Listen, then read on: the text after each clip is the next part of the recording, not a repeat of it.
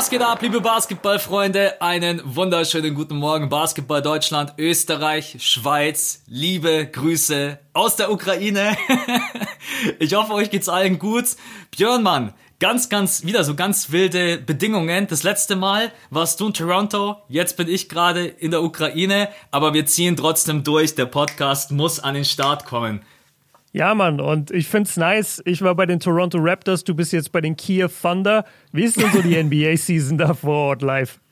Ja, auf jeden Fall richtig krass. Man muss sagen, die haben ja sogar ein Basketballteam, aber, und die spielen, glaube ich, sogar genau heute, wenn der Podcast rauskommt am Mittwoch, aber wir haben einfach ein bisschen Schiss, auch mit den aktuellen Gegebenheiten äh, dahin zu gehen. Ansonsten hätte ich gesagt, schauen wir uns vielleicht sogar mal echt hier Basketball an.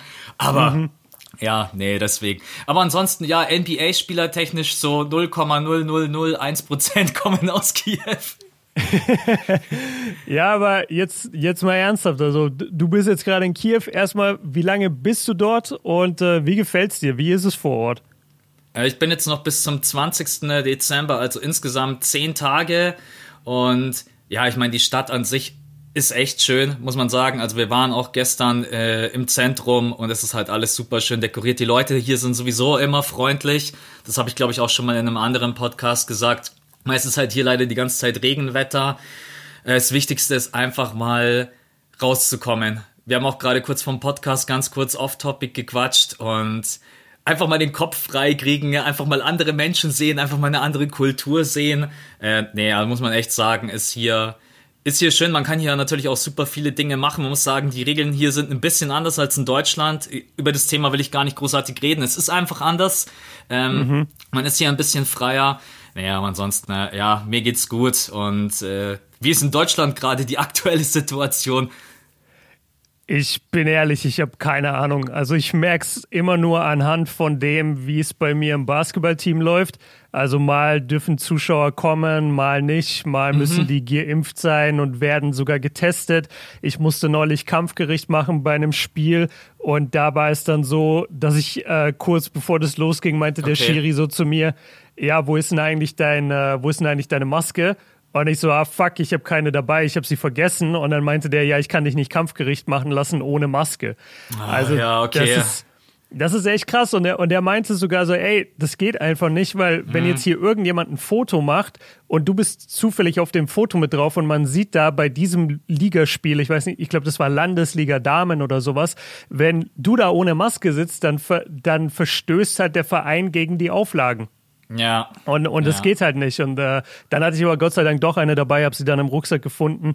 Und so, ich habe keine Ahnung, ob die Stadt offen hat. Wirklich, ich, ich weiß gar nicht. Ich weiß gar nicht. Björn ist nur noch im Office, ist nur noch am Hasseln. Oh, ist echt so. Also ich wüsste nicht, wann ich das letzte Mal in der Stadt war. Keine ja. Ahnung. Wirklich Ä nicht. Ich sag dir auch, bevor ich hierher geflogen bin, ich hatte halt wirklich eine Checkliste und früher war es halt so, ja, was brauchst du? Reisepass und Boarding äh, Pass. Mhm. Und jetzt so, ja, okay, also ich brauche meinen Impfnachweis, ich brauche äh, einen Antigen- oder PCR-Test, ich brauche die äh, Reiseanmeldung, ich, äh, ich brauche eine, genau, ich brauche eine Auslandsreisekrankenversicherung, die muss ich, also braucht man in der Ukraine auch noch. Ey, ich so, du, ich wollte eigentlich nur irgendwo hinfliegen, ich wollte nicht irgendjemanden heiraten, standesamtlich oder sowas. Es ist echt ja. so krass, man braucht wirklich fünf, sechs, sieben Dokumente, je nachdem, wo du hinfliegst. Es ist verrückt. Also, ja.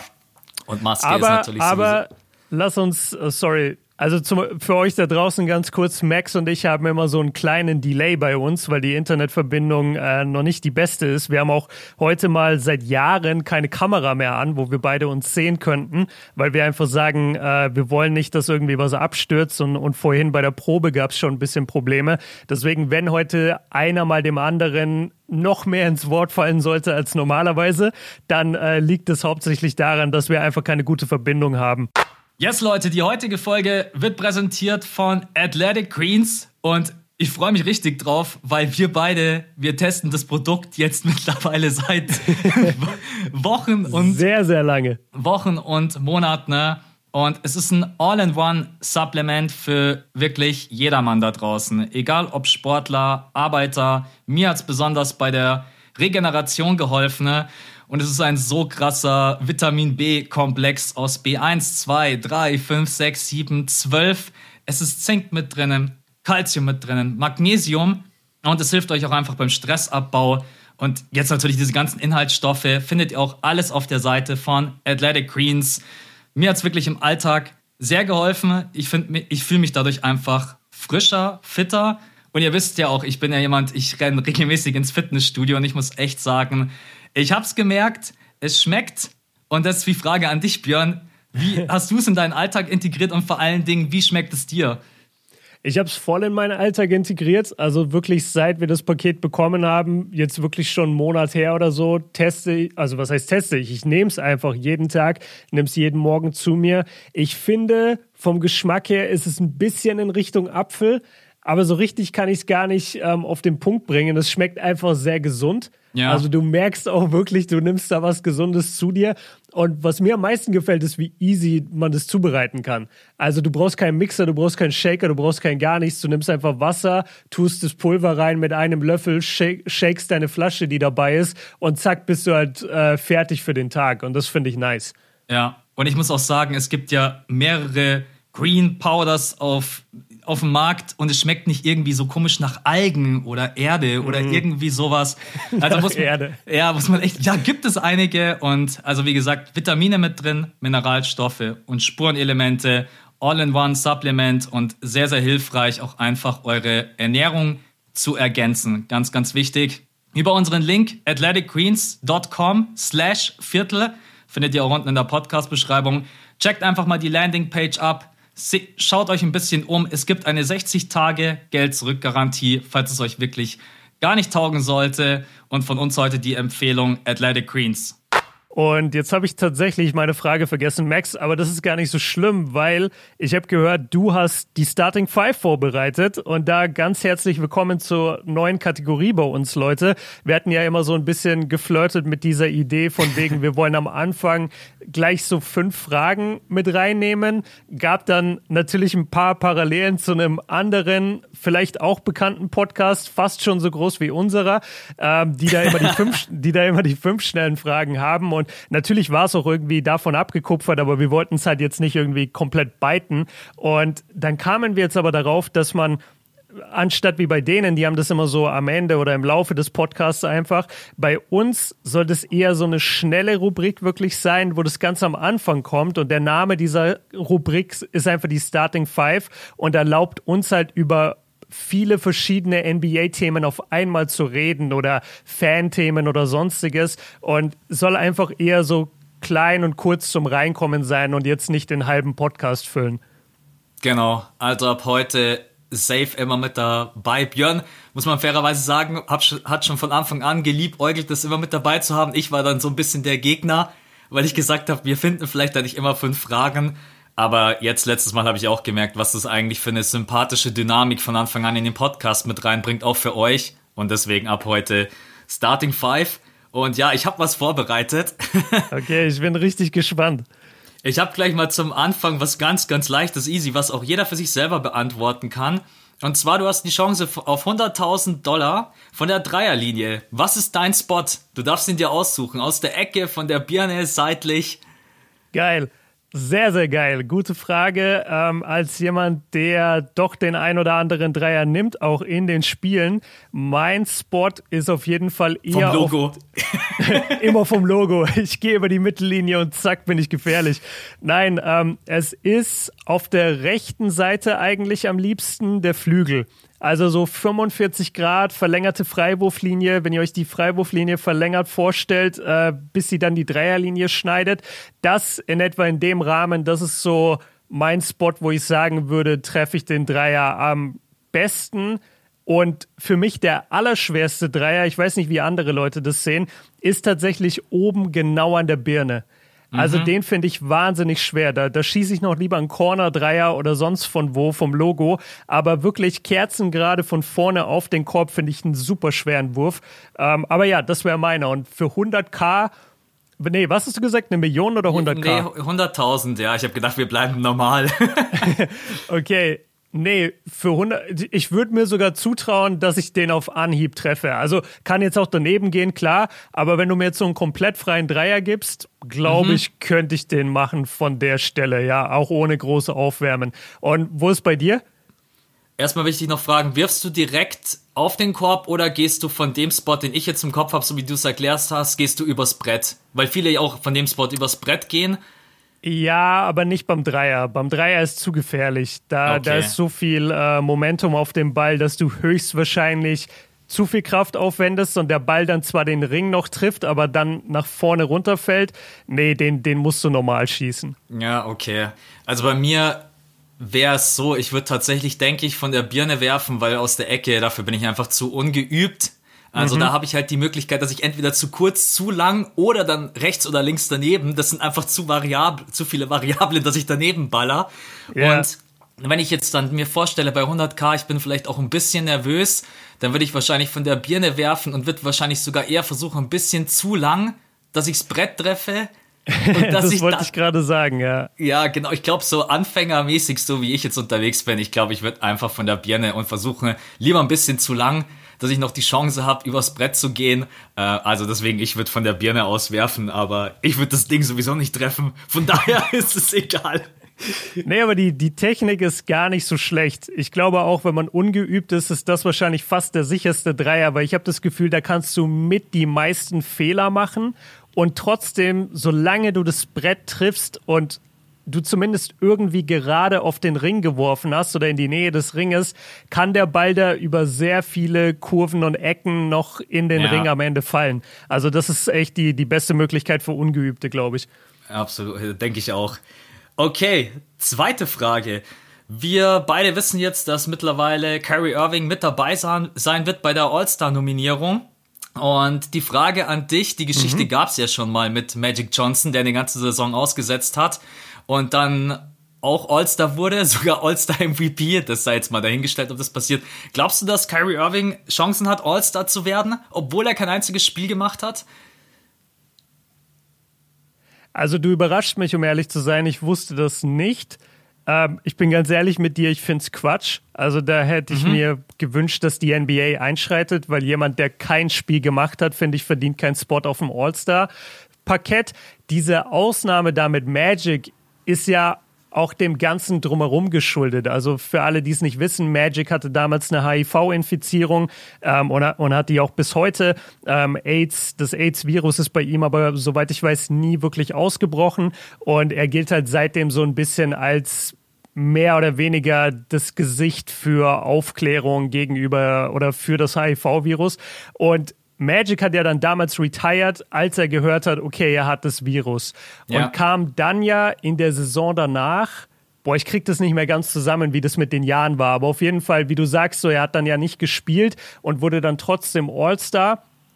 Und ich finde das persönlich eigentlich sehr gut, weil das war damals ein Schritt von der NBA auch zu, zu sagen und zu zeigen, ey, guck mal, jemand, der sich mit HIV infiziert hat, das bedeutet nicht unbedingt, dass der Mann jetzt in einem Jahr tot ist. Das bedeutet nicht, dass das ansteckend ist, ähm, jetzt direkt über, weiß ich nicht, so wie Covid ansteckend ist. Also da fand ich es halt einen, einen sehr positiven ähm, Wink letztendlich von der NBA, so guck mal, wir präsentieren hier Magic Johnson und guckt mal, wie das doch eigentlich total funktioniert und wir, wir sollten diese Leute nicht ausgrenzen. Bei Kyrie ist es ja ganz anders. Kyrie hat sich entschieden, ja, letztendlich sich nicht impfen zu lassen. Und das ist seine Entscheidung. Aber ich finde, dafür muss er nicht belohnt werden oder irgendwie abgefeiert werden beim All-Star-Game. Und ich bezweifle auch, dass er überhaupt reinkommen würde in die Halle, weil dann müsste er ja wiederum geimpft sein. Also das funktioniert ja hinten und vorne nicht. Und ich muss sagen, ich, ich finde es eigentlich schade von der NBA, dass sie ihn überhaupt auf die Liste gepackt haben. Warum denn? Aber glaub, glaubst du, dass er Chancen hat, weil er ja doch, egal was man über ihn denken mag, er hat halt eine riesengroße Fanbase weil ich glaube, er wird Chancen haben, All-Star zu werden. Ich kann es nicht 100% einschätzen, weil ich nicht genau weiß, wie die Kyrie-Fans mittlerweile das sehen. Ja, also stimmt. Ich, wir, ja. wir sind ja alle Kyrie-Fans, du und ich ja auch. Wir sagen ja immer, was, was für ein Riesentalent er ist. So ein junger Fan, ob der jetzt gerade für Kyrie Irving abstimmt oder ob der sich nicht denkt, so ja gut, Alter, den habe ich jetzt eine ganze Saison nicht gesehen, ich stimme lieber für Jason Tatum, weiß ich nicht, wie die das aktuell sehen. Ja, oder Trey Young oder LaMelo Ball oder gibt so viele geile Guards in der Eastern Conference. Also, genau, ja, du willst ja auch die coolen Spieler sehen. Also ich sage, er wird äh, nicht All-Star. Ja. Ja, ich glaube, es kann, also kann in beide Richtungen gehen. Es kommt echt drauf an, wie die, wie die Kyrie Irving Fans gerade eben gestimmt sind. Ähm, aber könnte auch eine Chance sein, dass Lamello Ball oder wirklich so junge Spieler mal die ihre erste Nominierung bekommen. Also ich, ich weiß, ich kann es überhaupt nicht einschätzen. Ne? Äh, mhm. wird, wird aber trotz allem spannend und ich bin auch überrascht gewesen, dass er überhaupt mit dabei ist. Aber er ist offiziell noch im Roster gemeldet. Er könnte jederzeit spielen, sofern er halt spielberechtigt wäre. Oder er ist ja sogar spielberechtigt in manchen. Ne? Das darf man ja nicht vergessen. Die Nets haben ja gesagt, er spielt dann nicht, weil sie dann gesagt haben, das mhm. stört einfach nur den Rhythmus. Aber okay, äh, ich würde sagen, wir kommen zu einem Thema, was ich ehrlich gesagt noch viel geiler finde und da bin ich jetzt super gespannt auf deine Meinung. Ähm, ich gebe dir für Anthony Davis alle jungen Spieler und Picks zurück. okay. von, von Lonzo Ball bis Brandon Ingram bis Josh Hart und alle Picks, die damals mit dabei waren, ohne dass ich die jetzt nochmal im Einzelnen äh, aufzählen möchte. Was machst du? Sagst du, nee, ich behalte AD auch in der Gewissheit? Ich habe mit Davis ja doch auch einen Titel in der Bubble gewonnen. Oder sagst du, nee, Anthony Davis hat nie diesen Step gemacht, den man von ihm erwartet hat bei den Lakers, also auch in Richtung absoluter Superstar, Top 5 Player, der beste Big in der Liga. Würdest du die jungen Spieler zurücknehmen oder würdest du sagen, ich behalte AD? Es ist eine geile Frage, aber meine Antwort ist klipp und klar, ich behalte AD. Weil wenn ich mir die Lakers angucke, sie brauchen halt einfach diesen ähm, vielseitigen Vierer slash Small Ball Fünfer, wie Anthony Davis es halt ist wenn er gesund ist, ich weiß zwar nicht, wann das mal wieder vorkommt, aber wenn er 100% gesund ist, dann ist er halt einfach einer der stärksten Big Men in der NBA. Und die Lakers haben den Titel nicht nur mit LeBron damals gewonnen. Also nee, absolut es, nicht. Ich habe das Gefühl, jetzt mittlerweile, weil sich jeder so auf AD einschießt, hat sich die Wahrnehmung in der Retrospektive komplett geändert und die Leute tun so, als hätte LeBron dieses Team alleine zum Titel gebracht. Das war ja absolut nicht der Fall. AD war ja auch wirklich dominant in dieser Serie oder in diesen Serien in der Bubble, also, ja. genau. Ähm, nee, deswegen würde ich es nicht machen, aber ich finde, dein, deine Frage zielt dir vor allem so ein bisschen darauf ab, hättest du gerade gerne Lonzo Ball bei den Lakers? Und da ist die Antwort natürlich zu 100% ja. Also einen, einen großen Guard, der so gut Defense spielt und so gut den Dreier trifft, ey, bitte, weil ich kann mir diese Lakers Guards nicht mehr angucken, die alle 1,80 sind gefühlt. Das ist einfach zu wenig. Das siehst du in jedem Spiel, dass die einfach nicht die Größe haben und dementsprechend die Defense-Qualitäten. Und äh, da, da würde ein Caruso oder würde ein KCP in Lonzo so krass helfen, ja. Ja. Ich bin, ich bin der gleichen Meinung wie du. Also zum einen ist es unfair, weil man damals ja natürlich nicht wissen konnte, wie sich dann auch noch alle entwickeln. Und man muss ja auch sagen, so die einzige Konstante ist jetzt vielleicht für mich gerade wirklich Lonzo Ball. Brandon Ingram hat mal solche Spiele und mal solche Spiele. Äh, Josh Hart spielt keine große Rolle mehr, ist zwar immer noch nee. ein solider Verteidiger. So, also ich würde auch sagen. Und ich hoffe natürlich, dass Anthony Davis einfach nochmal irgendwann diesen Step macht. Der hat es ja in sich. Also da brauchen wir ja gar nicht drüber sprechen. Normalerweise müsste AD der vielleicht sogar beste Big Man in der Liga sein. Und wie du gesagt hast, so rückblickend äh, wäre das jetzt ein bisschen unfair. Aber ich habe mir gedacht, die Frage, die kitzelt dich vielleicht so ein bisschen aus der Reserve. Ich habe mal gedacht, ich frage dich mal. Äh, vielleicht sagst du, ja, boah, die ist absolut kacke, gib mir bitte wieder Lonzo Ball und alle zurück. Äh, aber ja, da bin ich auch bei der. Und in der Bubble, muss man sagen, war er halt echt äh, überragend. Also egal ob offensiv ja. oder defensiv. Ähm, okay. Ich frage mich halt, wie mental ihn das angekratzt hat, was seit der Bubble passiert ist. Weil mhm. ich habe schon das Gefühl, die letzte Saison war sehr, sehr mühsam für ihn. Also wirklich auch mental. Und du siehst es ja auch jetzt. Jetzt, jetzt hat er sich da so viel mehr äh, Muskeln letztendlich draufgepackt. Jetzt bewegt er sich aber nicht mehr so dynamisch wie früher und jetzt werden die Stimmen laut so, ah, die ist zu, zu big geworden. Äh, was soll das? Wieso ist er nicht mehr der alte Vierer? Aber davor, als er immer ein bisschen eher in Richtung, also er war ja nie wirklich dünn, ähm, aber er, er war jetzt nicht der, der aufgepumpte Janis oder so. Und äh, letztes Jahr hieß es immer, oh, die ist zu schwach, die ist zu weich und du kannst ihn nicht auf die fünf stellen. Jetzt kommt er zurück und ist mal ein bisschen stärker, ist mal ein bisschen kompakter. Jetzt läuft er aber nicht mehr so schnell und, und trifft seinen Wurf auch nicht mehr. Und jetzt hatet ihn jeder dafür. Also das ist auch wirklich ein Teufelskreis so mit den Medien. Und sobald ein NBA-Spieler darauf wirklich viel Wert legt, dann ist es echt immer ein Problem und da muss er schnell wieder rauskommen. Einfach, ja, nichts mehr lesen was da über ihn publiziert wird. Mal gucken, ob er, ob er das hinbekommt. Ja. Ja, es ist. Lass, lassen wir uns mal überraschen. Also ja. ich glaube, es ist einfach auch eine schwierige, es ist auch generell eine schwierige Situation, glaube ich, gerade bei den Lakers zu spielen. Sind wir einfach ganz ehrlich. Meinst äh, du? Ja, Meinst ich, du? Ich, ich dachte, bei den Lakers ist es immer schön. Was, was war dein Video? Ich, ich bin zwar gerade im Urlaub, aber ich verfolge trotzdem immer, was du in der Insta-Story postest. Du hast vor zwei, drei Tagen ein Video äh, Lakers, man kann sich's fast nicht anschauen. Oder ja, wie war der Titel? Ja, ja, kannst du dir kaum anschauen. Ja. Hat auch richtig krass Klicks gemacht. Und das Witzige ist, dass das nächste Spiel dann richtig geil war. Und da sprechen wir dann gleich drüber bei meinem besten Moment. Ähm, ja. Aber lass erst mal die Fragen fertig machen. Okay, äh, nächste Frage. Ich glaube, die taugt dir auch wieder. Und zwar, du darfst mit einem Star deiner Wahl Kurzzeit sitzen. Welchen Promi nimmst du mit? Jay-Z. Sofort. Ich wusste es. Alter. Jay-Z. Ich wusste es, okay. Ja, es ist. Äh ich, ich bin echt am Überlegen, ob es vielleicht cool wäre, eine Frau mitzunehmen. So eine, die auch vielleicht mit Basketball irgendwie ein bisschen eine Connection hat, zumindest gefühlt auch immer so ein paar, bei ein paar Spielen dabei ist. Rihanna oder sowas. Wäre ein Gedanke jo. von mir. Ähm, ja, okay, also wenn du dir Rihanna klar machen kannst für den Abend, dann würde ich auch nicht Nein sagen. dann sagt JC Ciao. ja, ja, ey, ich, ich genieße es. Ich weiß nicht, wie es bei dir ist. Ähm, ich glaube, nicht so viele Leute haben, haben diesen Luxus, aber ich habe ja das, das krasse Privileg sozusagen, dass meine Freundin selbst voll der heftige NBA-Fan ist, also verhältnismäßig. Ja. Und äh, wir sitzen oft zusammen auf der Couch und, und gucken uns ein Game an. Und ich persönlich liebe das, mit ihr Spiele zu gucken, weil sie sagt mir dann immer Sachen oder sie stellt mir Fragen, die ich als so ganz normal erachte, als ganz normal erachte. Und dann stellt sie mir die Frage, Frage und fragt dann halt immer wie, ich will ich es nicht übertreiben, aber fast wie so ein Kind so, ja, aber warum denn? Warum denn? So, das, mhm. das macht für sie dann keinen Sinn. Und ja. dann, während ich ihr das erkläre, muss ich selber so reflektieren und überlegen, ja, stimmt eigentlich, warum? Und das ist ein ganz, eine ganz geile Challenge immer so, finde ich. Ähm, aber bei einem Star, also ich, ich würde sofort mit Jay-Z Kurzzeit gehen. Keine andere. Ja, Ey, ich, ich, ich fand schade, dass ich nicht vorher gesagt habe, wen du nimmst, weil es war mir so klar. Aber okay. Okay, die letzte Frage ist dann doch nochmal was mit Basketballbezug und auch sogar ein aktuelles Thema.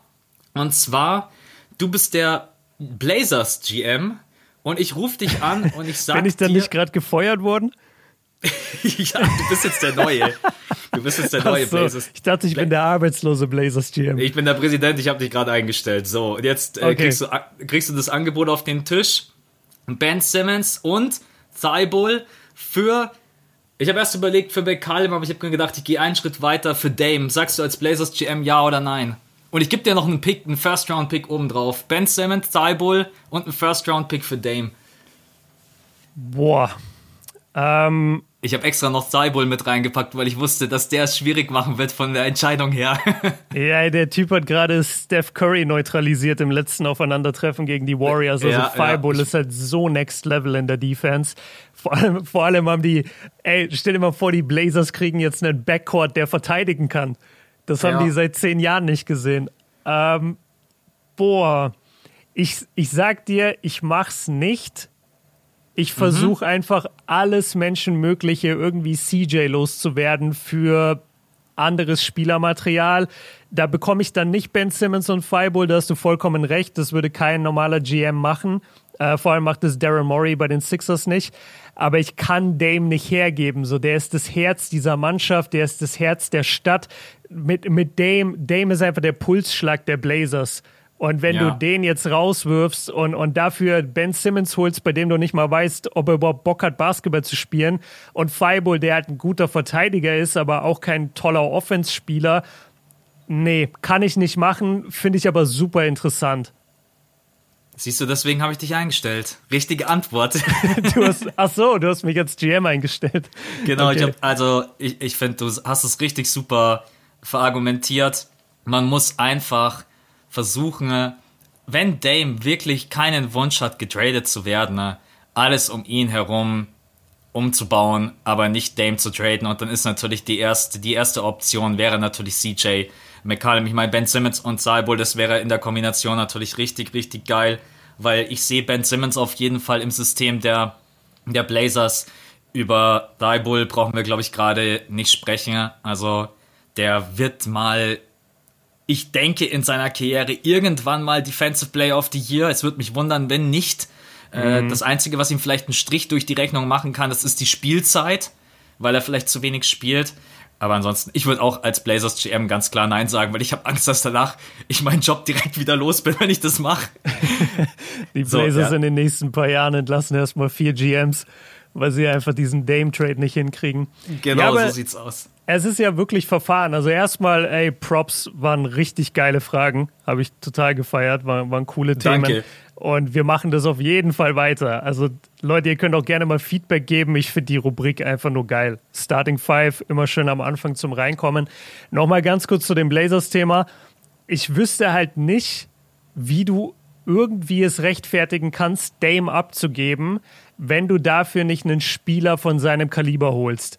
Und ja. In der Wahrnehmung ist das Kaliber, was Dame halt ist, ist nun mal wirklich auf einem Level mit Kyrie Irving, mit James Harden, nicht ganz mit Stephen Curry, aber halt wirklich mit den Superstars in der NBA.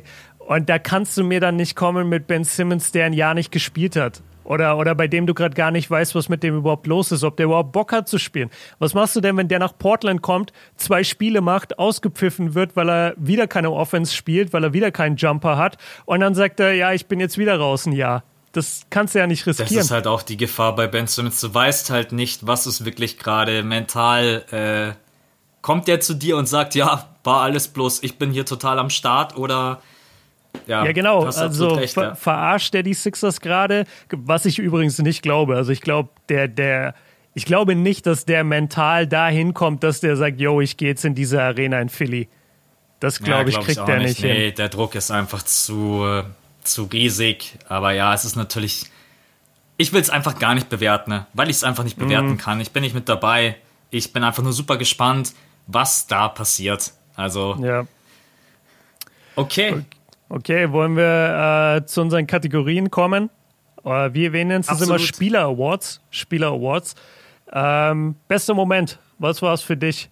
Du, du, hast ja, du, hast ja, sicherlich richtig intensiv jetzt in der Ukraine die NBA verfolgt, hast drei Spiele in der Nacht geguckt, du bist voll da. Abs absolut. Also, nee, ähm, aber ich habe auf jeden Fall ein bisschen auf Insta immer so verfolgt, was so die Szenen der Nacht sind und was halt schon beeindruckend war und für mich auch der beste Moment, weil es einfach noch nie passiert ist und du hast es vorhin ja sogar ganz kurz erwähnt dass ein Spieler Stephen Curry zweimal beim Dreier blockt und die Art und Weise, wie er es getan hat, Saibul, das ist einfach schon, das ist überragend. Und wir loben immer natürlich irgendwelchen geilen Highlight-Plays, äh, irgendwelche geilen Poster-Dunks. Aber mal Defense zu loben, ne? wenn man es dann schon so einfach gemacht bekommt, wie jetzt gerade von Zaibul, da muss man einfach auch mal sowas als besten Moment mit reinnehmen. Und wie er einfach am Perimeter verteidigt, jetzt nicht nur gegen die Warriors, sondern generell eigentlich gegen alle, wie er um die Blöcke herumgeht, egal ob over oder under. Das ist, das ist auf so einem anderen Niveau. Ich glaube auch einfach, dass er defensiv eine ganz andere Wahrnehmung hat als viele anderen Spieler, wie er einfach antizipieren kann, wo Spieler hingehen und was sie dann auch machen. Das ist überragend. Und Stephen Curry dann wirklich die Nuts zu haben, zweimal zu blocken und dann noch das Timing dafür zu haben, ne? der, der kriegt bei mir jetzt den Moment oder besten Moment der Woche Award bei mir. Ist geil, ist eine geile Szene und du hast auch voll recht mit der Technik und mit dem die Balls haben, also die Eier haben, das wirklich durchzuziehen, weil man ja. muss ja auch sagen, ein Spieler wie Steph bekommt natürlich von den Schiedsrichtern schon anderes, eine andere Behandlung als jetzt jeder x-beliebige Shooter. Und Steph war jetzt noch nie jemand, der krass profitiert von den Referees. Da werden mir jetzt sicherlich die Warriors-Fans zustimmen. Also Steph wird schon immer sehr hart angegangen, auch vor allem in der Zone und bekommt oft einen Pfiff nicht. Aber dass du ihn zweimal beim Dreier blockst, da musst du wirklich so clean am Ball sein, weil sobald da auch nur der Verdacht ist, dass du an der Hand bist, werden die Schiedsrichter das pfeifen. Die geben ja. da nicht Fireball, der in Anführungszeichen No-Name ist für NBA normale Fans, geben die nicht zweimal so eine Aktion gegen Steph Curry. So, das passiert einfach nicht. Und da muss man echt äh, Props aussprechen. Ja, bin ich voll bei dir. Und ich bin auch bei deinem Take, der Typ muss irgendwann Defensive Player of the Year werden. Ja, ich bin, ich, wie gesagt, ich kann mir fast bloß vorstellen, dass die Spielzeit nicht reicht. Ähm, mhm. Aber vielleicht wird der ja auch irgendwann mal noch mehr. Ich meine, bei den Sixers wird in den nächsten ein, zwei Jahren trade-technisch irgendwas passieren. Die Struktur wird sich ändern und vielleicht wenn er dann auch mal offensiv, das hast du ja auch gesagt, die, wenn er dann mal die Konstant hätte, Konstanz hätte, auch einfach den Dreier mal zu treffen, ne, dann hätte er halt einfach, dann wäre er so ein bisschen in Danny Green in jung und noch mal geiler, in Anführungsstrichen, ne? ja. Ähm, aber ja, was ist denn dein bester Moment? Ich hoffe, du hast irgendwas, was ich vielleicht noch gar nicht gesehen habe. Ja, habe ich vorhin kurz erwähnt bei den äh, bei der Starting Five und zwar war es LeBron slash die Lakers gegen mhm. Orlando und da ja. vor allem das dritte Viertel. Also ich habe mir das Spiel komplett angeguckt, ähm, weil ich einfach, weil ich eigentlich eine, eine krasse Franz Wagner Performance erwartet hatte, weil da stand, er hatte 20 Punkte, ähm, hat sich dann herausgestellt, war jetzt nicht so spektakulär, war ein cooles Spiel von Freiwürfe. ihm. ja, KD-mäßig. Ähm, Nee, das, also Shoutout an Franz, so geile Leistung, 20 Punkte gegen die Lakers, musste er erstmal machen, egal wann und wo. Aber es war wirklich, es waren die Lakers und es war vor allem LeBron in diesem dritten Viertel, weil der Typ hat eine Spielfreude ausgestrahlt und eine Dominanz, die ich so lange nicht gesehen habe. Und deswegen habe ich auch mein Reaction-Video darauf Vintage LeBron genannt. Mhm. Und habe auch wirklich in der Reaction in den Raum geworfen, so, ey Leute, sind wir mittlerweile an dem Zeitpunkt angelangt in LeBrons Karriere, wo wir solche Performances als Vintage bezeichnen? Oder gab es die jetzt einfach lange nicht aufgrund der vielen Verletzungen? Können wir auch gleich drüber diskutieren. Ähm, aber nur damit ihr versteht, wa was da los war. Also LeBron hatte, glaube ich, in dem Spiel ein 30 Punkte Triple-Double. Er hatte drei unglaubliche Blocks, also drei Chase-Down-Blocks, die wirklich sowas von Gänsehaut-Feeling waren und komplett 2016 NBA Finals Game 7 gegen Golden State äh, wieder heraufbeschworen haben bei mir. Und klar, es waren die Orlando Magic und ich habe auch im Video gesagt, das ist letztendlich die C-Jugend der Orlando Magic, weil die halt alle super jung sind. Aber das ändert nichts daran, dass der die komplett von vorne bis hinten dominiert hat. Und es war einfach schön, mal wieder den King wirklich auch wie ein King spielen zu sehen und nicht wie so den Washed King, wie er selber ja. sich manchmal betitelt bei Instagram. Und ich glaube, in der Regular Season werden solche dominanten Performances eher seltener jetzt der Fall sein. Deswegen auch Vintage LeBron. In den Playoffs, glaube ich, kann er das immer noch rausholen, wann er will. Aber so in der Saison passiert es einfach nicht mehr so häufig. Ähm, gegen Indiana war das andere, wo er da das Spiel geclosed hat ähm, und da die, die geilen Dreier hatte am Ende. Aber so eine Performance wie gegen Orlando habe ich lange nicht von ihm gesehen und das habe ich einfach gefeiert und deswegen war das für mich der Moment. Und jetzt die Frage an dich: Nennen wir solche Performances mittlerweile oder sollten wir die mittlerweile Vintage LeBron nennen? Oder glaubst du, nee, das liegt da äh, an den Verletzungen und sobald er wieder 100% fit ist, wird er immer so spielen? Ich glaube, wenn er 100% fit ist, wird er immer so spielen. Weil die, ich habe jetzt natürlich die letzten Spiele nicht gesehen, aber was mir natürlich äh, zahlreich zugesandt wurde, dass LeBron James in den letzten sieben Spielen irgendwie 30 Punkte geaveraged hat und sieben und acht oder irgendwie sowas. Und ja, ja, er hatte eine, also er hatte sehr, sehr oft, ja, es sind die letzten acht Spiele und da hat er mhm. ein Average von 29,8 und acht Assists und sieben Rebounds und ja, gute Quoten, ja. Ja, das ist, ey, in dem Alter muss eigentlich mal ehrlich sein, es ist vollkommen krank.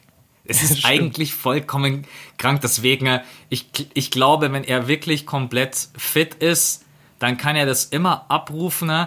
Ich glaube, bei ihm ist es eher so eine mentale Geschichte, die er schon seine ganze Karriere auch so irgendwie ein bisschen mitschleppt. Und wir beide haben schon oft darüber gesprochen, wenn er merkt, dass der Support zu wenig ist oder man kommt irgendwie nicht so wirklich ins Spiel rein oder ich habe jetzt das Spiel gegen die Magic nicht gesehen, ich weiß nicht den Spielverlauf oder man ist irgendwie dann so hinten, ne, dass man schon merkt, hey, das Spiel kriegen wir nicht mehr, dass er sich eher mental vielleicht von anderen so ein bisschen runterziehen lässt und sich dann mhm. hängen lässt, anstatt zu ja. sagen, ich schalte jetzt in den Modus und sag, egal, ich ziehe euch jetzt mit und ich glaube, das kann er vielleicht nicht mehr, dass er dann sagt, ich gehe jetzt für 40 oder ich gehe vielleicht sogar für fast 50. Ich glaube, die 30, die kann er dir immer geben, wenn er gesund ist. Äh, das größte Fragezeichen stelle ich so wirklich dahinter, wenn er einfach nur merkt, ey, ich bin hier mit 37. Wie alt wird er jetzt? Er hat ja jetzt seinen Geburtstag, oder? Im Dezember. Ähm, ja, er wird jetzt er wird 37. 37. Ja. Genau.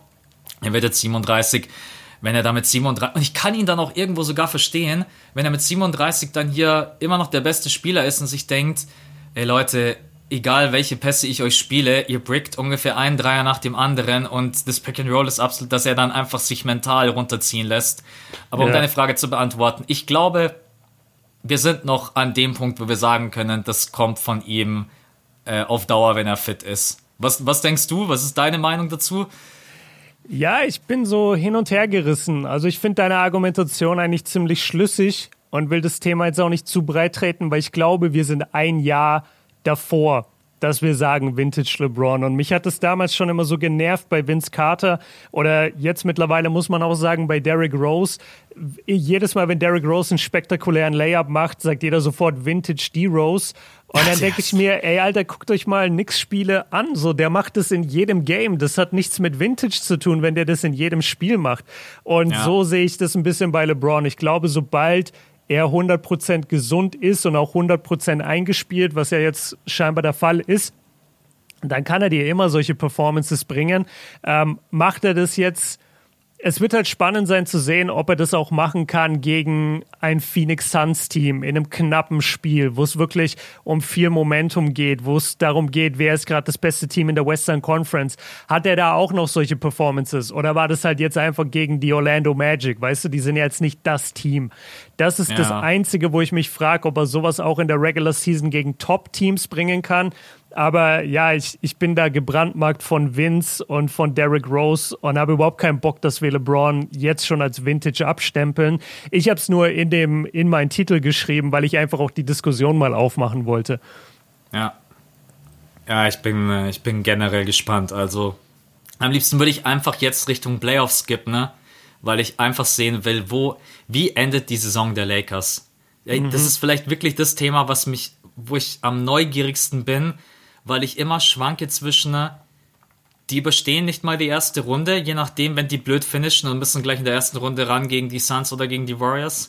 Ja. Oder es kommt irgendwie doch plötzlich der mentale Turnaround von allen und plötzlich dreht dieses Oldie-Team wieder durch. Aber ja, lassen, lassen wir uns überraschen. Äh, sprechen wir im April drüber. Ähm, Hast du den Trade gesehen, den, den möglichen Trade äh, zwischen den Lakers, den Blazers und den Pelicans?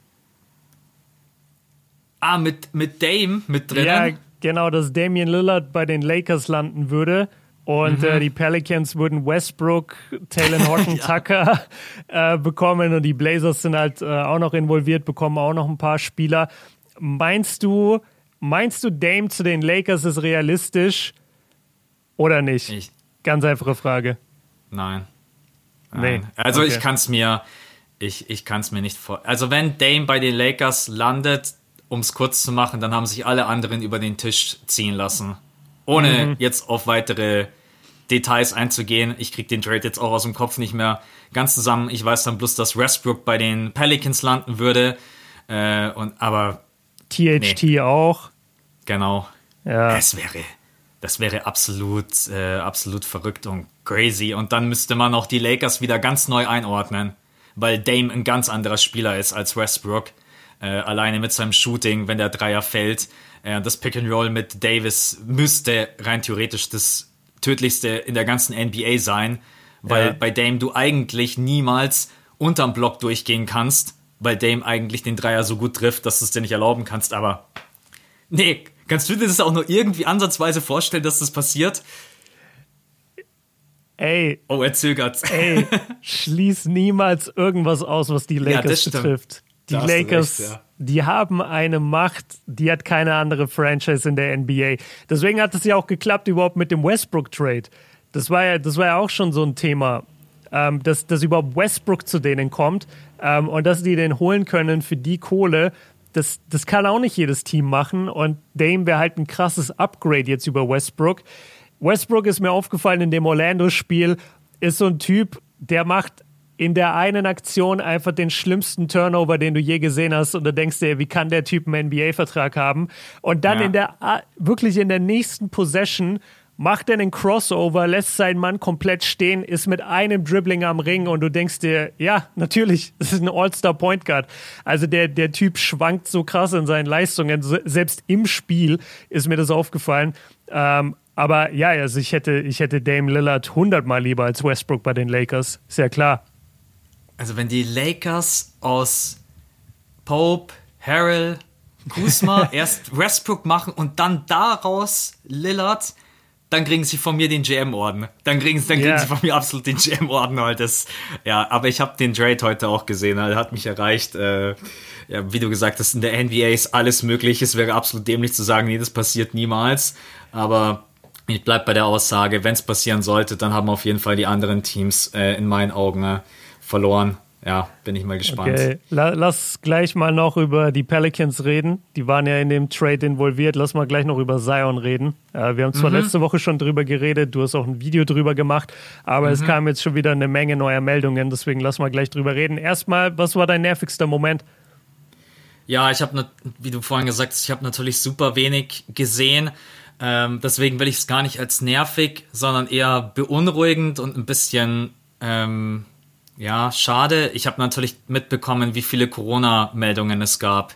Und das ist so ein bisschen mein nervigster Moment. Vor allem die Bulls haben jetzt einfach so viele ähm, im Corona-Protokoll, dass sogar jetzt mal seit Ewigkeiten wieder zwei Spiele verschoben wurden. Ne? Und es gibt mir irgendwie so ein ungutes und komisches Gefühl, was ich lange nicht hatte. Und jeden Tag geht man auf Insta und sieht, ja, der ist im Protokoll, der ist im Protokoll. Und deswegen, das ist das Einzige, was ich mitbekommen habe, nervig. Ich habe jetzt nichts gesehen, wo ich mir irgendwie gedacht habe, boah Gott, wie dämlich war das denn jetzt bitte? Deswegen ist es so ein bisschen zusammengefasst eher so ein beunruhigender Moment, diese ganzen Corona-Meldungen jetzt wieder in der NBA. Ist nice, weil wir haben uns nicht abgesprochen und das ist für mich das Gleiche. Ich habe mir auch aufgeschrieben, Bulls Health and Safety Protocol und das halt zehn Spieler beziehungsweise zehn also es ist nicht ganz klar, ob es jetzt zehn Spieler sind oder es ist auf jeden Fall ein Teil Spieler und ein Teil mhm. Training Staff. Also auch Leute aus der Organisation, die einfach für die Organisation arbeiten und halt mit den Spielern arbeiten. Und da ist eben die Zahl insgesamt zehn. Und deswegen wurden jetzt zwei Spieler abgesagt. Und du hast recht, das äh, erinnert so ein bisschen an die letzte Saison. Und wir hatten das jetzt halt wirklich lange nicht mehr. Und deswegen war das jetzt fast so ein bisschen befremdlich. Ich bin gestern äh, dann auch nachts in League Pass, ich war ein bisschen länger wach. Und dann äh, war so ein Uhr und dann dachte ich mir, ah nice, die NBA-Spiele fangen an, lass mal reingehen. Und dann ähm, war da auch, stand da Bulls gegen, habe ich vergessen wen, und dann stand da Postponed.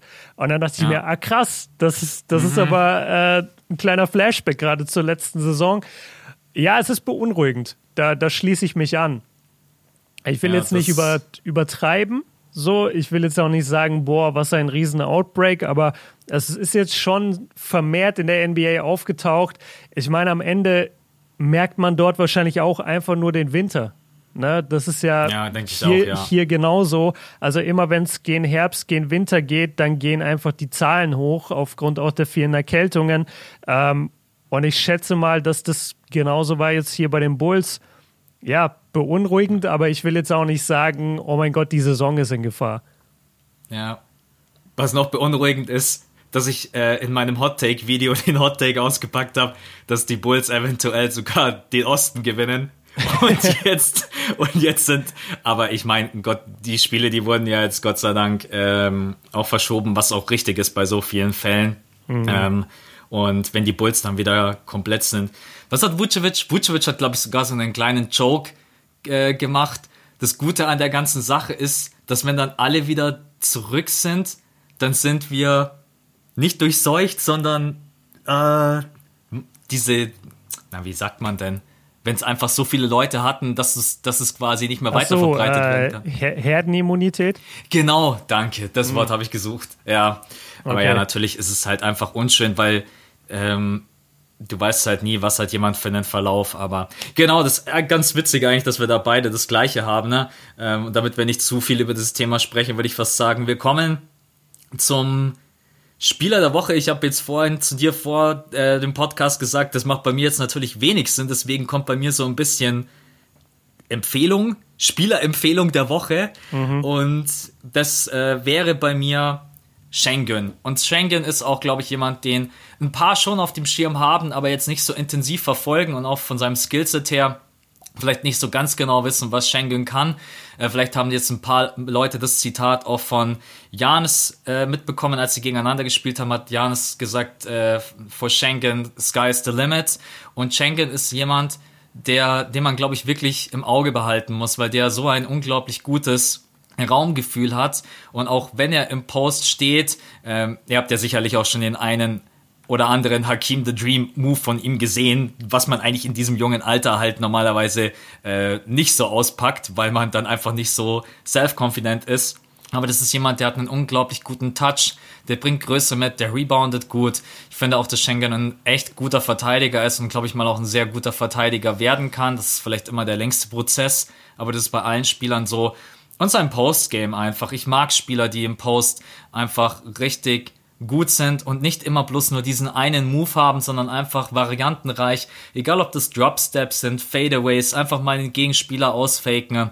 Und Schengen bringt da einfach super viel mit. Und deswegen, äh, wenn er mal irgendwie, kann ja auch sein, dass die Rockets mal gegen, wobei die Rockets ja jetzt aktuell ja sowieso ein paar Spiele gewonnen haben, wenn die einfach mal gegen einen großen Gegner spielen, wie die Nets oder Lakers oder Celtics oder wen auch immer, Warriors, dann schaut einfach mal ein bisschen auf Schengen. Ist echt ein, glaube ich, ein echt cooler Spieler, dufter Kerl und von mir so eine kleine Empfehlung der Woche, wie immer auch man das formulieren mag. Hast du einen Spieler? Nee, also finde ich erstmal gut, bevor wir zu meinen kommen. Ähm, ich finde Schengen auch richtig nice, wie er in Anführungszeichen einschlägt bei den Rockets, weil mhm. es ist jetzt nicht die große Story. Wir reden nicht über ihn wie am Anfang der Saison über Scotty Barnes oder so. Aber du hast ja. total recht, wenn du ihm zuguckst als Basketballfan, als jemand, der wirklich das Spiel kennt, dann hat der Typ so viele Vorzüge und, und so viele kleine Dinge, die er jetzt schon richtig macht. Und am krassesten fällt natürlich wirklich seine Beweglichkeit auf. Also wann hast du das schon, dass ein junger Spieler in die NBA kommt und sich so geschmeidig bewegt, so viel Post-Arsenal auch hat. Also ich, ich gucke gerade so ein bisschen die Highlights auch gegen die, äh, gegen die Hawks und der hat gerade John Collins mit, ich glaube, vier Fakes insgesamt komplett ausgehebelt und dann ganz easy Layup gemacht, so von unten, ja. Finger Roll.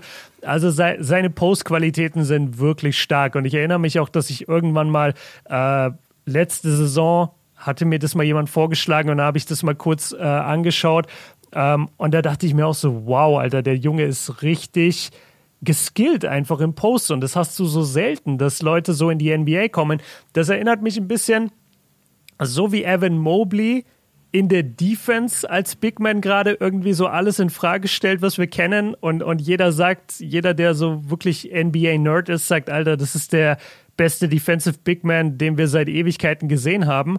Genauso kommt mir Schengen gerade vor von seinen Offensivskills und, und wie er sich da bewegt in der Zone. Ist echt krass.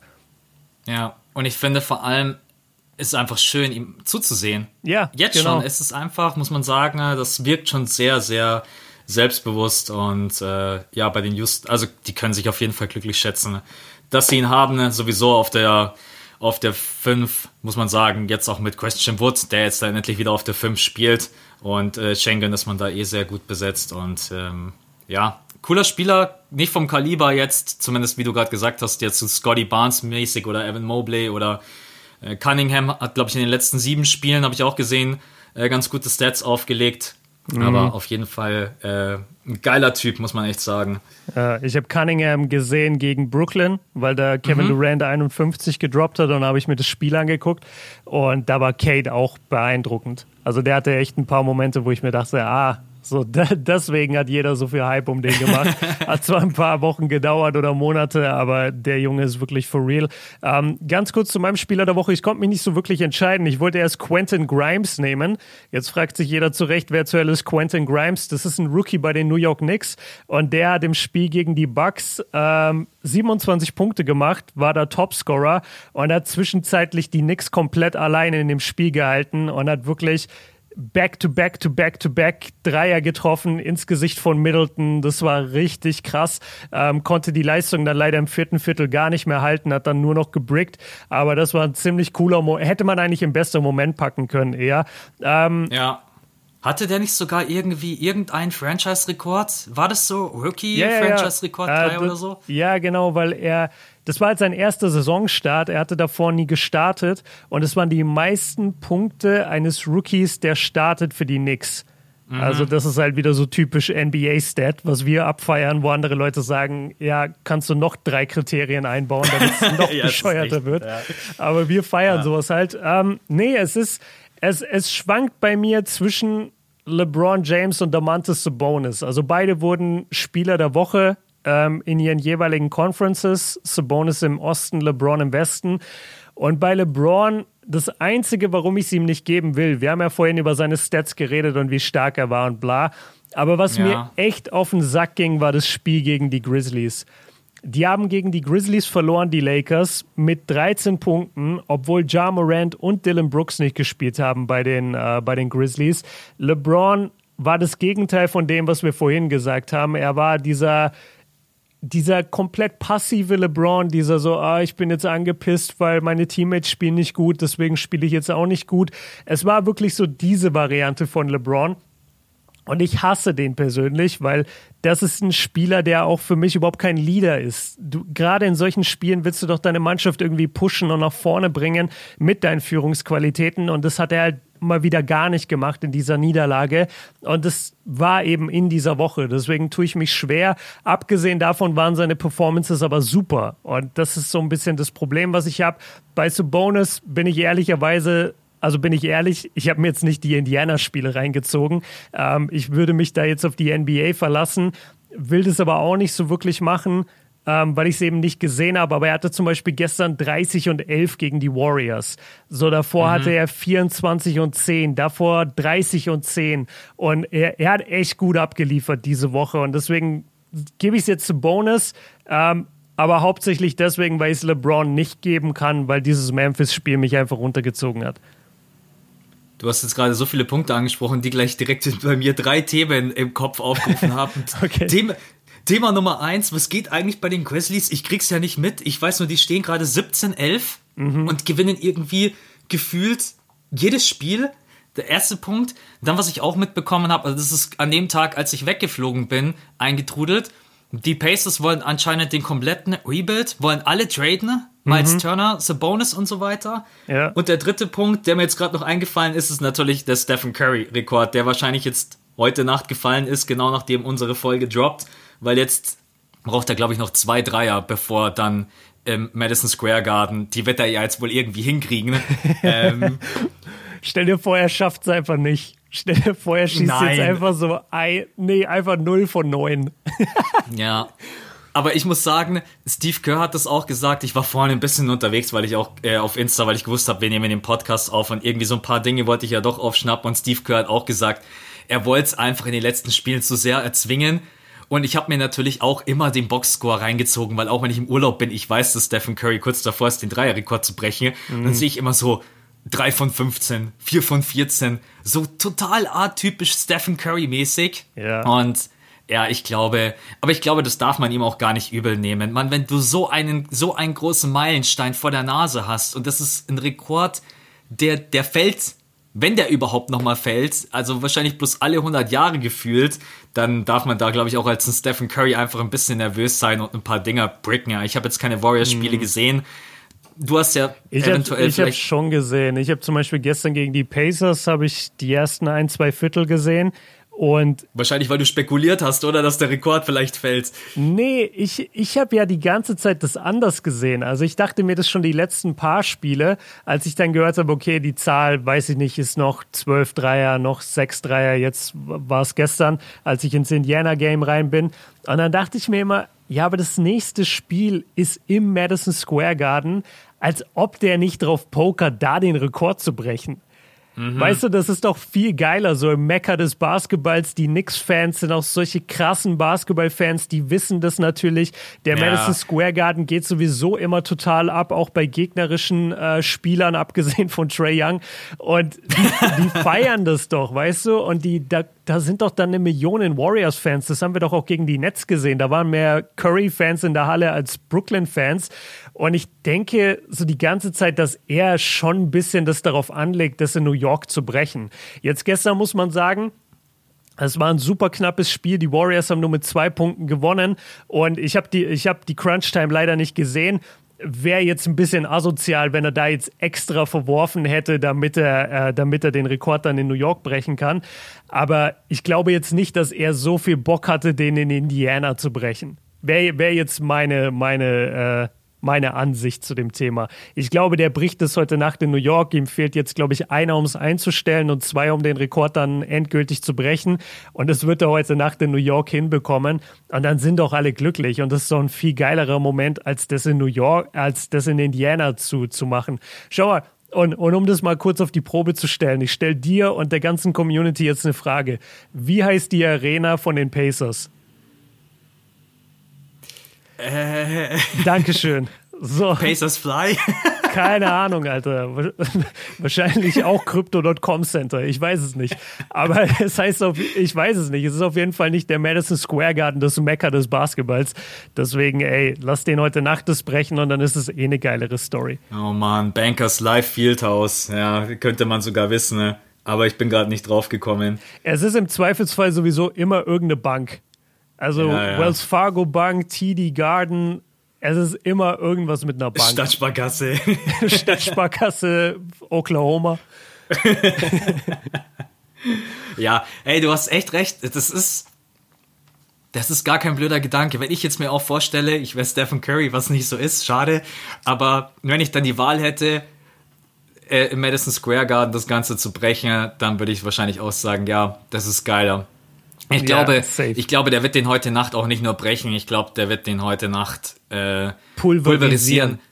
Ja, ich glaube, wenn dann der Rekord endlich gefallen ist, dann fällt auch dieser Stein von seinem Herzen und dann kann er wieder viel freier aufspielen. Ich komm, wir beide machen einfach mal. Was, was glaubst du, wie viele trifft er auch jetzt heute Nacht? Boah, wie viele trifft er heute Nacht? Äh, also mhm. die Knicks sind definitiv kein gutes Defensive-Team, habe ich gesehen am Sonntag gegen die Bucks und die haben viele Dreier zugelassen von den Bucks. Ich würde sagen, er geht, was mittlerweile so sein Standard ist für eine geile Performance. Ich sage, er macht 9 von 9 von 13. 9 von 13 oder 9 von 14. Okay. Ich gehe ein bisschen niedriger. Ich sage, mhm. ich sag, er macht, er macht 7. 7 von 13. Okay. Ich gehe ein bisschen niedriger. Äh, aber oh, stell dir mal vor, gleich den äh, Dreierrekord von Clay auch noch mit einstellen. Aber nee, das wäre zu Das habe ich mir das auch gedacht. Aber was müsste, da müsste er 15 machen, ne? Ja, das ist. 15 darf man nie vergessen, heavy, was Alter. das für ein krankes Spiel war von Clay. Also das ist, äh, nee. Also ich sag sieben und du sagst neun. Okay, schauen wir mal am Ende. Werden es wahrscheinlich dann genau acht. Ja. Nee, irgendwie, irgendwie habe ich im Kopf sechs. Ich habe das Gefühl, es werden am Ende sechs, weil er in letzter Zeit echt nicht so gut wirft. Aber ich, ich wünsche mir einfach neun. Ich wünsche mir so ein richtig geiles Spiel, wo die ganze Halle explodiert. Ähm, für alle Leute, die noch nicht so lange dabei sind, das erste richtige Breakout-Game von Steph Curry, was damals, Achtung, um die Welt gegangen ist, mein neuer Lieblingssatz, das war, ich glaube, 2000 boah, wann war das? 2014 oder sowas gegen die Knicks im Madison Square Garden. Da hatte mhm. Curry, glaube ich, über 50 Punkte und der hat da diese, das war das erste Mal, wo man diese Dreier wirklich dann gesehen hat, die er halt nimmt, wo du dir dachtest, so, hä, das kann man gar nicht nehmen. Was sind das für Würfe? Was macht der da? Das sind keine ja. Würfe, die man nehmen darf. Und er hat sie halt nacheinander gesplasht. Und da müsste man gucken.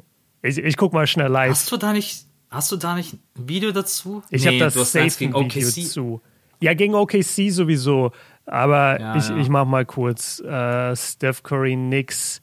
Ja, hier. Ich mach mal kurz von, Werbung. Von, von 2013 54 Punkte. Genau, ja. und, das, und das heißt sogar, wenn ihr, wenn ihr das eingebt, äh, GD Latest Highlights hat das hochgeladen und das Spiel heißt sogar The Game That Stephen Curry Became Famous.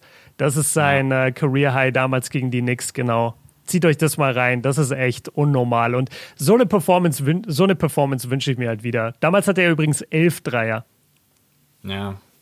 Ja, es ist sowieso verrückt, wie viele 10 plus Dreier-Spiele er in seiner Karriere hat. Aber ja. ja. Okay. okay äh, ähm, die ganzen anderen Themen, die sind jetzt ehrlich gesagt nicht so relevant, beziehungsweise man kann auch gar nicht reingehen, weil ich keine Spiele gesehen habe. Ich, wie gesagt, die Grizzlies, ich krieg das bloß mit. Ähm, dass sie da irgendwie sehr, sehr viele Spiele gewinnen, obwohl Ja Morant nicht mit dabei ist. Und jeder ist ja, glaube ich, so ein bisschen davon ausgegangen, dass es nicht passiert. Mhm. Und Pacers bin ich mal gespannt, also was da passiert, trade-technisch. Ja, aber ähm, Pacers sehr, brodelt seit Jahren. Also das ist ja, eigentlich ist ja, echt abzusehen. Es war ja immer klar, dass Sabonis und Miles Turner zum Beispiel nicht für immer zusammenbleiben. Ja, für mich sind die Pacers so ein bisschen die Magic aus dem letzten Jahr. Die Magic, bei denen wusstest du auch jahrelang, Aaron Gordon, Vucevic und Co., die, das wird nie für was Großes reichen. Ne? Und dann haben die irgendwann gesagt, okay, das haben wir jetzt auch eingesehen, wir traden jetzt einfach alles weg und fangen von vorne an. Und ich glaube, die Pacers sind gerade auch an dem gleichen Punkt, wo sie einfach sehen, das, das wird so nichts. Mm. Also du kommst vielleicht mal irgendwie mit Ach und Krach kommst du mal in die Playoffs rein, aber dann fliegst du in der ersten Runde raus und ja, mal gucken. Ich krieg so viele Nachrichten bezüglich Miles Turner zu den Warriors. Äh, ja, ja. Aber das ist, ich, ich müsste mir das mal in Ruhe angucken, ob das überhaupt irgendwie realistisch und machbar ist. Ich weiß, Miles Turner hat jetzt nicht gerade den fettesten Vertrag, aber dann kommt immer so dieser, den Spruch, den ich dann gerne bringe, dann kannst du den Warriors auch gleich den Titel schenken, wenn du Miles Turner zu den Warriors kriegst. äh, ja, das, ja. das wäre geil, Miles Turner bei den Warriors. Führt die NBA in Blocks an, kann von draußen werfen, kann das Feld gut stretchen, hat kein Ego, ist ein cooler ja, Typ. Riesengroß. Ja, riesengroßer Typ. Also das, das wäre stark für die Warriors. Das darf aber den anderen auf jeden Fall nicht passieren. Also da müssten die anderen sagen, hey, der trade ich lieber irgendjemanden, bevor die Warriors Miles Turner kriegen, ne? Ja. Der würde da wirklich reinpassen, boah. Das, das Coole ist für Indiana, du willst ja nie deinen Competitor, deinen direkten Gegner besser machen und das würden sie halt einfach nicht. Sie würden halt in die Western Conference traden und da bis die Pacers mal auf die Warriors in den Finals treffen, da müssen aber viele Teams ins Covid-Protokoll, bevor das mhm. jemals passiert. Ja, was die Warriors auch haben, was für die Pacers natürlich sehr interessant ist, sie haben halt viele junge Spieler. Also die Warriors mhm. können schon einiges auch reinpacken, ne? wenn die sagen, hey, Wiseman, finden wir ist ein super Typ, geben wir euch einfach als Ausgleich, dass ihr wieder einen Big Man zurückbekommt. Wir können über Moses Moody, Kuminga und so weiter quatschen und dann natürlich noch auch irgendjemand, der den Vertrag ausgleicht, weil Miles Turner dann, glaube ich, doch irgendwie so um die 20 Millionen verdient. Also die Warriors, man muss schon gucken, die haben jetzt nicht die schlechteste Position für ein Team, was sagt, wir gehen in den Rebuild, aber sprechen wir nächste oder übernächste Woche drüber, wenn irgendwas passiert oder auch nichts passiert. Äh, da kann man nicht so viel spekulieren. Ja. Ja. Lass noch kurz das Zion-Thema anreißen. Wir haben im letzten so, Pod ja. drüber geredet, du hast ein Video drüber gemacht und jetzt gab es mhm. schon wieder Neuigkeiten. Also zum einen ging erstmal ein Tweet viral, dass es hieß, Zion wäre bei der, bei der, wie nennt man das, bei der Videoanalyse, wäre er eingeschlafen mhm. und er hat äh, Rehab-Maßnahmen verpasst. Also er hatte einen Reha-Termin und hat den wohl verpasst, wo ich mir auch denke, der Typ ist seit drei Jahren jeden Tag bei der Reha, wenn er jetzt einmal einen Termin verpasst, das ist jetzt auch nicht das Ende der Welt. Aber hier in der Videoanalyse einschlafen ist natürlich kacke, auch wenn du nicht spielst. Aber was er vor allem nach wie vor irgendwie so ein problematisches Thema ist, ist sein Gewicht. Und es das heißt halt jetzt wirklich, er ist über 300 Pounds schwer und über 300 Pounds sind 150 Kilo, oder? Ja. Ich check's nochmal kurz nach. Also sind. Ja, 150 Kilo sind das. Nee, 136. Oder 136. 136 ja. und das heißt aber immer, er, er wäre weit über die 300. Also sagen wir mal, er ist so bei 140 Kilo und das bei einem Jungen, der eigentlich nur zwei Meter groß ist. Machen wir uns nichts vor, so ist krass übergewichtig. Und jetzt ist halt echt die Frage, was glaubst du ist es? Also sind wir mittlerweile an einem Punkt angekommen, wo Zion einfach überhaupt keinen Bock mehr hat auf die Pelicans? Oder geht es sogar weiter, dass er sagt, ey, ich habe nicht mal Bock mehr auf die NBA, mir geht das alles auf den Sack, ich habe eh schon genug Kohle verdient, ich, ich mache da einfach nicht mit bei dem Zirkus. Da ist halt auch die Frage, also wie, wie siehst du das? Sind, sind die Leute im Unrecht? Ist, ist Zion im Unrecht? Sind die Pelicans äh, im Unrecht? Was, was ist da los? Das ist einfach so eine verzwickte und schwierige Situation. Zum einen, weil du gar nicht weißt, wem du Glauben schenken kannst und darfst. Mhm. Äh, in dem Fall muss ich aber echt sagen, ne, habe ich mich jetzt dazu entschlossen, einfach nur noch zu glauben, was von Zion selbst und auch von der Franchise kommt. Weil der, wer auch immer das jetzt gesagt hat, natürlich recht hat. Zion wird gerade so absolut als Fußabstreifer für alles Mögliche verwendet ja. Man heißt es, er wiegt 150 Kilo. Dann werden irgendwelche Gerüchte über ihn verbreitet. Ich, ich weiß es zum Beispiel nicht, wenn er natürlich bei, ähm, was war es nochmal? Video, wo er eingepennt ist? Ja, ja Videoanalyse. Bei, wenn er natürlich bei der Videoanalyse einschläft, äh, ich, ich habe ich hab keine Ahnung. Also kann man dem ganzen Glauben schenken, äh, wenn er eine Reha-Maßnahme verpasst. Ja, meine Güte. Keine Ahnung, vielleicht hat er eine Reha-Maßnahme verpasst, weil XY passiert ist und es wird dann direkt wieder ausgeschlachtet. Ähm, ich, ich weiß nicht, vielleicht hat auch er gerade mentale Probleme, was ich mir vorstellen könnte mit mhm. diesem ganzen Druck. Auf der anderen Seite, vielleicht hast du auch recht und er sagt, hey, das geht mir gerade einfach alles so auf den Geist. Ich habe einfach gerade gar keinen Bock mehr gefühlt. Er ist ja jetzt anscheinend, hat ja einen Rückschlag auch erlitten, oder? Wenn ja, ich richtig genau, das kommt auch noch dazu, ja, genau. Also er fällt jetzt auf jeden Fall nochmal über eine längere Zeit aus und ich habe mich einfach dazu entschlossen, das Ganze jetzt von außen neutral zu beobachten, ohne zu bewerten, was ich aber halt schon verurteile, wenn Leute einfach total übertreiben im gewissen Maße, dass man einfach sagt, er, er ist fett oder ähm, halt auch einfach beleidigend werden. Ja, ansonsten, ich kann es einfach nicht einschätzen. Es bereitet einem absolut Kopfzerbrechen, weil zum einen meine erste, mein erster Wunsch wäre, ich will Zion einfach spielen sehen, weil mhm. wir beide in der letzten Saison viele Podcasts gemacht haben über ihn, wo wir gesagt haben, das ist einfach geil, wie er spielt, das ist anders, unkonventionell, das ist eine Mischung aus ein bisschen Charles Barkley, Shaq, irgendwie so eine, einfach ein ganz anderer Spielertyp. Und jetzt sprechen wir nur die ganze Zeit darüber, ist er zu dick? Ist er zu unbeweglich? Äh, ist, hat er mentale Probleme? Sind die Fans scheiße? Sind die Medien scheiße? Ich, ich kann dir irgendwie keine Antwort darauf geben. Ich fände es total verzwickt und habe keine Ahnung, was da abgeht. Hast du irgendwie eine korrekte Meinung, wo du sagst, hey, ich denke, das und das ist gerade der Fall? Ich denke, die korrekte Meinung ist die, die du gerade erläutert hast, nämlich, dass wir einfach uns nicht so viel immer davon lenken lassen sollten, was wer auch immer auf, auf welcher Plattform auch immer halt über Zion schreibt, weil am Ende des Tages geht es darum, dass wir den Jungen wieder spielen sehen wollen. Und er ist scheinbar die ganze Zeit so verletzt, dass es einfach nicht geht. Jetzt ist es natürlich super schwierig, wenn du hörst, er hat einen Rückschlag erlitten und fällt mhm. jetzt noch länger aus. Gleichzeitig hörst du, ja, er kam nicht zur Reha-Maßnahme.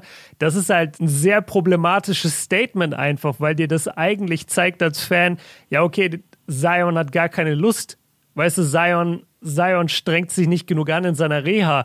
Auf der anderen Seite, wer sind wir, das jetzt zu beurteilen auf, aufgrund von irgendwie ein, zwei Tweets von Leuten, die wir nicht kennen? Wenn das halt wenigstens Shams oder Vogue oder sowas, wenn die sowas tweeten würden, mhm. aber weißt du, die äußern sich dazu gar nichts, weil ich glaube, die wissen nämlich auch, dass das äh, ganz schnell verbrannte Erde werden kann, wenn man da irgendeinen Blödsinn raushaut. Das zum einen und ich glaube auch, dass die einfach jetzt nicht die riesen Connection nach New Orleans haben.